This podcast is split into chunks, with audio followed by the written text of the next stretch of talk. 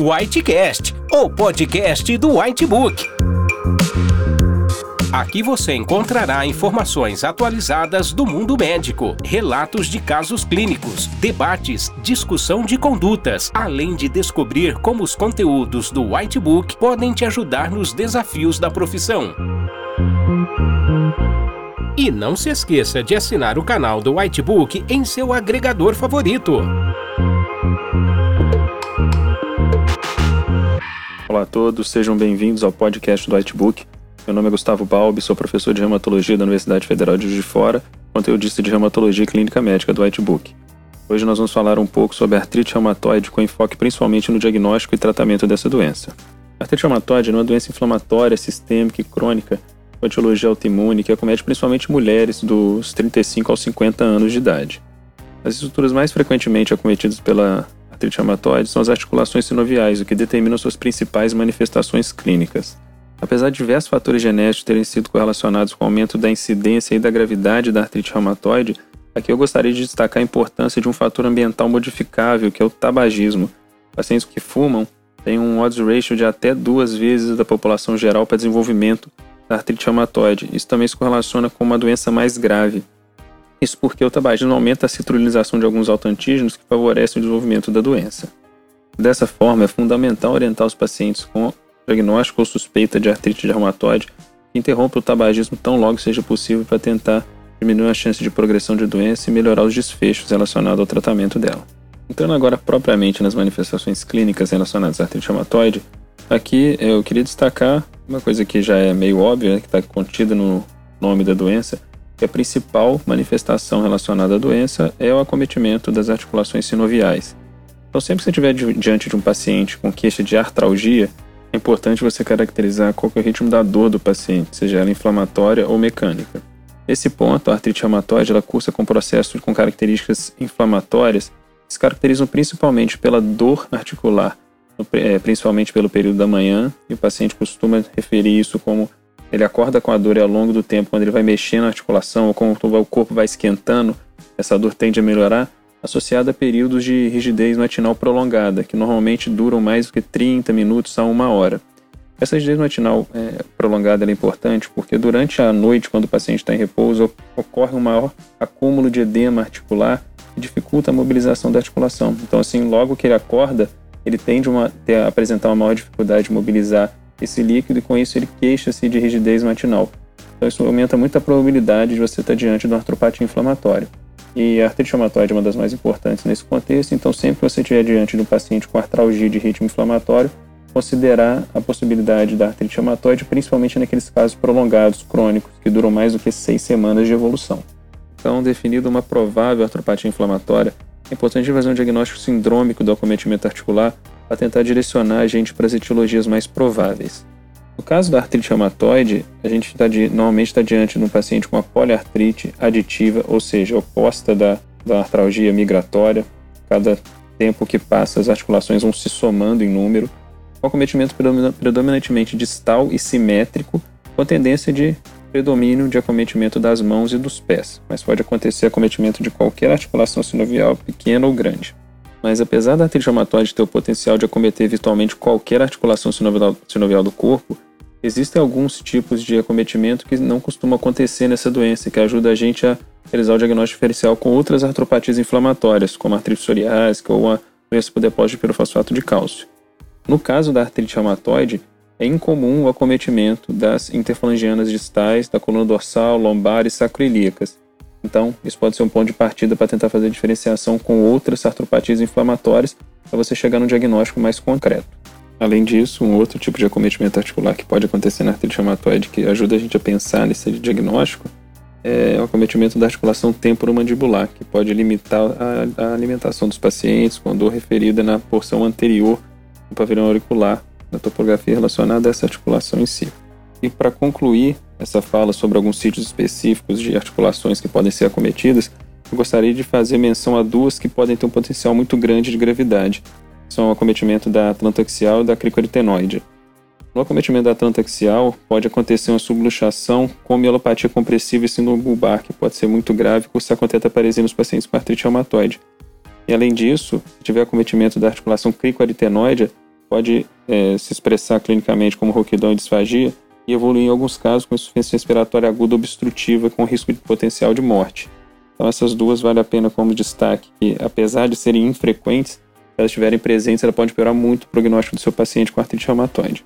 Concluindo a parte de manifestações clínicas da artrite reumatoide, como a gente mencionou previamente lá no início do podcast, é, a gente sabe que a artrite reumatoide ela tem um potencial acometimento sistêmico e que existem diversas manifestações que podem acontecer que a gente chama de extraarticulares, que incluem várias, vários tipos de manifestação, como nódulo subcutâneo, acometimento ocular, principalmente com esclerite, episclerite, pode evoluir com escleromalas perfurante e risco de perda de visão, pleurite, pericardite, doença difusa do parênquima pulmonar com vasculite, síndrome de Jogren secundária pode acontecer nesses pacientes, eventualmente até acometimentos mais raros, como glomerulonefrite, amiloidose, que podem surgir num paciente com a artrite maltratada.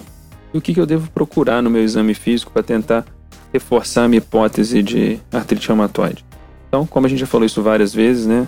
Trata-se de uma artropatia inflamatória, então o principal dado no exame físico que a gente tem que procurar é a presença de derrame articular. Esse é o dado mais importante para a definição no exame físico da presença de sinovite. Então, onde a gente vai procurar isso? O mais importante nas mãos é a gente procurar nas articulações mais frequentemente, sítios mais frequentemente acometidos pela artrite reumatoide, que são a segunda e terceira metacarfalangianas, os punhos, e é muito frequente e específico o acometimento de uma tenossinovite do sexto compartimento extensor do punho, que é o extensor unado carpo. Isso aí pode ajudar muito a gente na hora de fazer um diagnóstico de artrite reumatoide. Nos pés, a gente também deve proceder o exame físico da, das articulações, buscando edemas. E tem uma manobra que é interessante para a gente fazer, que às vezes é um pouco mais difícil de palpar sinovite nos pés do que nas mãos, que é o squeeze test, que você faz a compressão lateral de todas as metatarsofalangianas e o paciente refere dor. Então isso pode ser um dado importante na avaliação dos pés para pacientes com suspeita de artrite reumatoide. Além disso, a gente vai sempre buscar manifestações extraarticulares que reforcem esse diagnóstico, procurando principalmente os nódulos subcutâneos, que são frequentemente chamados de nódulos reumatoides, que ajuda a gente a fazer esse diagnóstico diferencial. Um dado que é interessante é que a artrite reumatoide, por ter um, um cometimento importante da sinóvia com participação da imunidade celular, costuma ter muita proliferação sinovial, muito mais intensa do que visto em outras doenças que são relacionadas depósito de imunocomplexo, como lúpus, por exemplo. Então, na artrite reumatoide, a presença de sinovite, de proliferação sinovial é muito importante e deve ser valorizada sempre. Depois de coletar a história clínica do paciente, fazer seu exame físico, formular suas hipóteses diagnósticas, você já tem algum, alguma ideia da probabilidade pré-teste do diagnóstico de artrite reumatoide, a gente vai proceder com a solicitação de exames laboratoriais e radiológicos para tentar reforçar a nossa hipótese. Então, a gente deve sempre pedir um hemograma, VHS-PCR, função renal, avaliação hepática, e um dado que é muito importante de ser solicitado para avaliação dos pacientes com artropatia inflamatória é a pesquisa do fator reumatoide e do anti-CCP, hoje em dia mais conhecido como ACPA. É, o fator reumatoide ele é um exame importante para avaliação desses pacientes, mas ele não, não está presente em todos os pacientes com artrite reumatoide. E o mesmo é válido para o ACPA. É, os resultados negativos diante de um paciente com alta probabilidade pré-teste de artrite reumatoide não excluem o diagnóstico. E não tem necessidade de você fazendo dosagens seriadas. Uma vez negativos, é considerado como negativo, e aí você pode entender esse paciente como artrite reumatoide soro negativo. Isso tem uma implicação prognóstica interessante, porque pacientes com altos títulos de fator reumatoide ACPA, eles têm um pior prognóstico, uma pior evolução da doença. Então, isso ajuda não só no diagnóstico, mas na certificação de risco de um pior prognóstico desse paciente. Outros exames que são muito interessantes de serem solicitados na avaliação inicial do paciente são pesquisas de sorologias infecciosas, porque muitas das infecções virais elas podem simular uma artrite reumatoide por conta do acometimento articular muito semelhante, e também é importante porque o tratamento da artrite reumatoide envolve o uso de várias medicações que são imunomoduladoras ou imunossupressoras. Então é importante você pesquisar a presença de HIV, hepatite B, hepatite C, sífilis, antes do, do início do tratamento, para gente garantir que vai dar uma, um tratamento da maneira mais segura possível para esse paciente. Além disso, é importante a gente solicitar exames radiográficos para poder documentar é, algumas alterações que são altamente sugestivas da artrite reumatoide. Então, toda vez que você estiver avaliando o paciente, é importante solicitar radiografia de mãos e pés, mesmo que ele não tenha queixas. É, isso porque, eventualmente, o paciente pode apresentar algumas erosões que não são é, referidas por ele no exame físico, ou na, na história clínica, você não identifica nada no exame físico, que te ajuda a definir o diagnóstico de artrite reumatoide com uma, um grau de precisão muito maior. E a alteração radiográfica que mais chama atenção para o diagnóstico de artrite reumatoide são as erosões, que são soluções da quantidade da cortical que tem mais do que um milímetro visto em duas radiografias ortogonais, é, que tem características predominantemente atróficas e que reforçam muito o diagnóstico da, da doença, tem alta especificidade para essa doença. Onde que a gente vai procurar essas erosões de maneira mais característica? Então, do ponto de vista de localização dentro da articulação, existem umas áreas que são conhecidas como áreas nuas da articulação, que estão entre um espaço que termina a cartilagem articular e se inicia a cápsula articular, que tem basicamente sinove. Quando a sinove se prolifera, ela pode causar erosões especificamente nessas regiões. E isso é muito típico da artrite reumatoide e pode acometer algumas articulações mais especificamente. Então, é muito comum da gente ver erosões na segunda e na terceira metacarpofalangianas, alterações no punho, com carpite, erosão e anquilose do punho.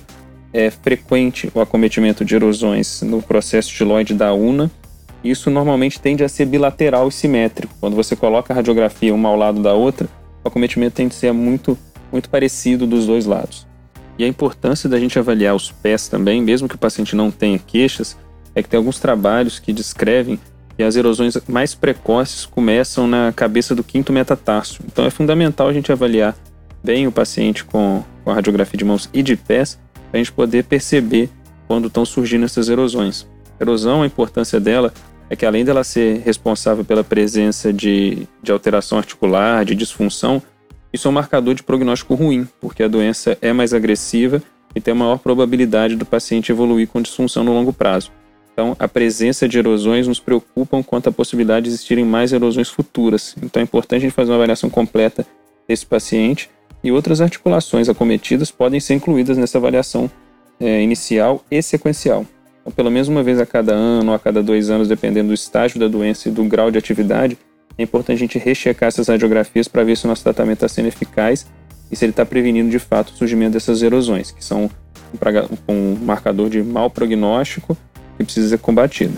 Obviamente que diversas outras modalidades de imagem podem ser utilizadas, mas o que eu gostaria de destacar agora, que vem ganhando importância cada vez maior, é o uso da ultrassonografia como point of care.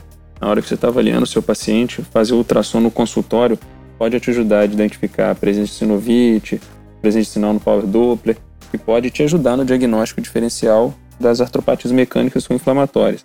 Mas você não consegue definir bem o quadro do seu paciente tem uma maior característica inflamatória, as provas inflamatórias não vieram muito aumentadas, o VHS-PCR é, são baixos, e você não consegue identificar fator é, reumatoide ou ACPA, o uso do ultrassom na consulta te ajuda a fazer a distinção entre as causas mecânicas e inflamatórias. Isso pode ser de grande valia e está cada vez mais disponível na prática clínica do dia a dia. E além disso, o ultrassom permite a avaliação dos pacientes com diagnóstico estabelecido que você está tratando, você está na dúvida se ele está em atividade. Então isso permite a gente avaliar a presença de sinovite e de microcirculação é, na hora da consulta e isso às vezes ajuda a gente a tomar a decisão terapêutica adequada. Até o momento a gente passou por várias questões relativas ao diagnóstico da artrite reumatoide, né? é, passando pela suspeita clínica, exame físico, exames laboratoriais, como você fazer essa definição do diagnóstico. E eu quero só ressaltar que o diagnóstico da artrite reumatoide é clínico, laboratorial e radiológico. Apesar disso, existem alguns critérios de classificação que podem ajudar a gente a fazer um diagnóstico com uma com uma grau de confiabilidade um pouco maior. É, lembrando que esses critérios de classificação eles não são feitos para diagnóstico, eles são feitos para criar grupos homogêneos de ensaio clínico mas ele tem é, sensibilidade e especificidade relativamente altas, então ele pode ajudar, às vezes, a te dar um diagnóstico com um grau de precisão um pouco maior e podem ser utilizados. Então, comentar cada um deles foge do escopo desse, desse podcast, mas eu recomendo que vocês deem uma olhada nos critérios classificatórios da CROLA 2010, é, que são os mais frequentes e permitem uma classificação mais precoce da artrite reumatoide para a gente tentar intervir de maneira mais adequada. Entrando agora na parte do tratamento da artrite reumatoide, a gente viu nos últimos 10, 20 anos uma verdadeira revolução que mudou a história natural dessa doença. É, com o surgimento dos biológicos e diversas outras moléculas é, alvo específicas, a gente é, percebe que o prognóstico dessa doença melhorou muito, os pacientes têm convivido cada vez menos com deformidade, disfunção, foi muito importante na condução do tratamento desses pacientes. Então, é, foi, foram publicados recentemente os guidelines da, da ACR, atualização desses guidelines, né? Foram apresentados no congresso de 2020 do ACR e publicados agora na Arthritis Rheumatology. E vale a pena todos darem uma olhada para conhecer com detalhes essa publicação, porque é ela que vai guiar o tratamento da artrite reumatoide de maneira geral. Tem diversos outros documentos, como do da EULAR, do, da Sociedade Brasileira de Reumatologia, mas acaba que todas essas publicações elas têm muitos pontos em comum. Então vou fazer meio que uma mescla de tudo isso que está disponível. O mais recente deles é o da CR de 2021, é, mas eu vou falar um pouco sobre todos eles de maneira geral para vocês entenderem a lógica do tratamento. E aí, para maiores detalhes, eu convido vocês a dar uma olhada no tema do Whitebook, que vai trazer informações mais detalhadas sobre cada uma dessas etapas de tratamento. Primeiro ponto, quando você está diante de um paciente com artrite reumatoide, é você estadiar qual que é o grau de atividade desse paciente. Então a gente usa scores compostos para avaliação, tem o DAS-28, tem o SEDAI, tem o SDAI. Então a importância é, para a gente identificar o grau de atividade antes do tratamento e após a introdução do tratamento, para a gente poder é, ver qual que foi a resposta após o início da medicação. E hoje em dia, a principal tônica no tratamento da artrite reumatoide é a gente atingir alvos pré-estabelecidos de tratamento, porque isso já foi demonstrado em inúmeras publicações. Você atingir esses alvos, que a gente chama de treat to target, é, utilizando scores compostos como DAIS 28, CDAI ou SDAI na avaliação, você melhora o prognóstico do seu paciente, então isso deve ser buscado em todos os casos. Então, partindo desse pressuposto de que a gente deve atingir remissão ou baixa atividade de doença para todos os casos, a gente vai trocando de etapas de tratamento, como se fosse uma escada, a gente vai subindo cada um desses degraus de tratamento até que o paciente atinja esses alvos pré-estabelecidos. A cada três meses a gente tem que reavaliar esses alvos terapêuticos. Se o paciente não tiver em remissão ou em baixa atividade de doença, a gente tem que tentar progredir esse tratamento para fazer com que ele atinja esses alvos. E uma coisa que é importante é que cada vez menos a gente deixa paciente utilizando é, períodos prolongados de corticoide ou doses altas de corticoide. Se o paciente tiver condições de fazer o tratamento com DIMARDs, que são as medicações modificadoras do curso da doença, sem o corticoide, isso seria o cenário ideal. A gente sabe que não é realidade em todos os casos, a gente acaba tendo que fazer períodos curtos de corticoide, e curtos eu me refiro a períodos menores do que três meses, então hoje em dia a gente evita usar corticoide mais do que três meses no tratamento da artrite reumatoide. Então, como a gente sabe que eventualmente esses pacientes vão precisar do corticoide, a gente pode fazer por um período curto e não usar doses superiores a 15 miligramas de equivalente de prednisona. Então, se o paciente chegou no primeiro momento, está com alta atividade de doença, moderada atividade de doença e vai precisar de usar o corticoide, a gente pode dar preferência ou para usar um corticoide de depósito como uma única aplicação, ou então o paciente fazer uso de prednisona oral com doses menores do que 15 miligramas por um período menor possível, sendo que isso não deve ultrapassar três meses de tratamento. Enquanto a prednisona faz o efeito de reduzir a inflamação, a gente vai introduzir um DIMARD para poder fazer o controle sistêmico da doença e permitir a retirada precoce do corticoide. E aí a medicação que é tida como primeira linha em todas as os guidelines é o metrexato. Metrexato é uma medicação barata, com posologia cômoda uma vez por semana, e que tem alguns efeitos colaterais, normalmente gastrointestinais, ou até relacionados à mielotoxicidade com leucopenia, mas que não são tão frequentes assim, e que permitem um bom controle da doença em 25 a 40% dos casos. Então, é uma medicação que é muito eficaz, barata, segura, disponível, e a gente acaba usando ela com a primeira linha do tratamento da artrite reumatoide. Excepcionalmente, a, a CR agora, nessas últimas recomendações dela, colocou a hidroxicloroquina como uma possibilidade de tratamento de primeira linha em pacientes com baixa atividade de doença sem fatores de mau prognóstico. Isso porque a gente não considerava a hidroxicloroquina como uma droga boa para início de tratamento, porque ela não previne erosões radiográficas de acordo com alguns estudos. Então a gente evitava de fazer esse uso, mas a, o ACR trouxe isso de volta nas últimas recomendações e pode ser importante para o tratamento de alguns pacientes. Caso o paciente não responda bem ao uso metrixato, a gente tem algumas opções terapêuticas, mas aqui no Brasil, pela questão do, do PCDT, dos programas de diretrizes de tratamento da artrite reumatoide, é, normalmente para a gente conseguir liberação via SUS ou plano de saúde, o paciente tem que passar por uma segunda etapa de associação de dimates sintéticos. Normalmente o que é feito, a gente associa o metrixato com a leflunomida, é, mas tem que ficar atento à possibilidade de hepatotoxicidade, porque essa combinação tem maior chance de hepatotoxicidade, ou fazer associação com sulfasalazina e hidroxicloroquina, que seria um esquema tríplice para tratar esse paciente. E aí, na eventual falha desse paciente, estaria indicado o uso dos biológicos e das moléculas sintéticas alvo específicas. Dentre as medicações biológicas, normalmente a primeira linha que a gente usa são os anti-TNF, porque são medicações que estão há mais tempo no mercado. Atualmente tem cinco medicações diferentes com esse mecanismo aqui aprovados para artrite reumatoide, que são o infliximab, o adalimumab, o etanercept, o golimumab e o certolizumab. Todas elas podem ser usadas na artrite reumatoide com eficácia tido como semelhantes. Dentre as outras medicações biológicas que tem disponíveis, a gente tem o rituximab, que é um anti-CD20, a tocilizumab, que é um inibidor do receptor da IL-6, e o abatacept, que é um inibidor de co-estimulação. Todas essas medicações podem ser utilizadas e trocadas entre si diante da falha de se atingir os alvos terapêuticos do treat to target.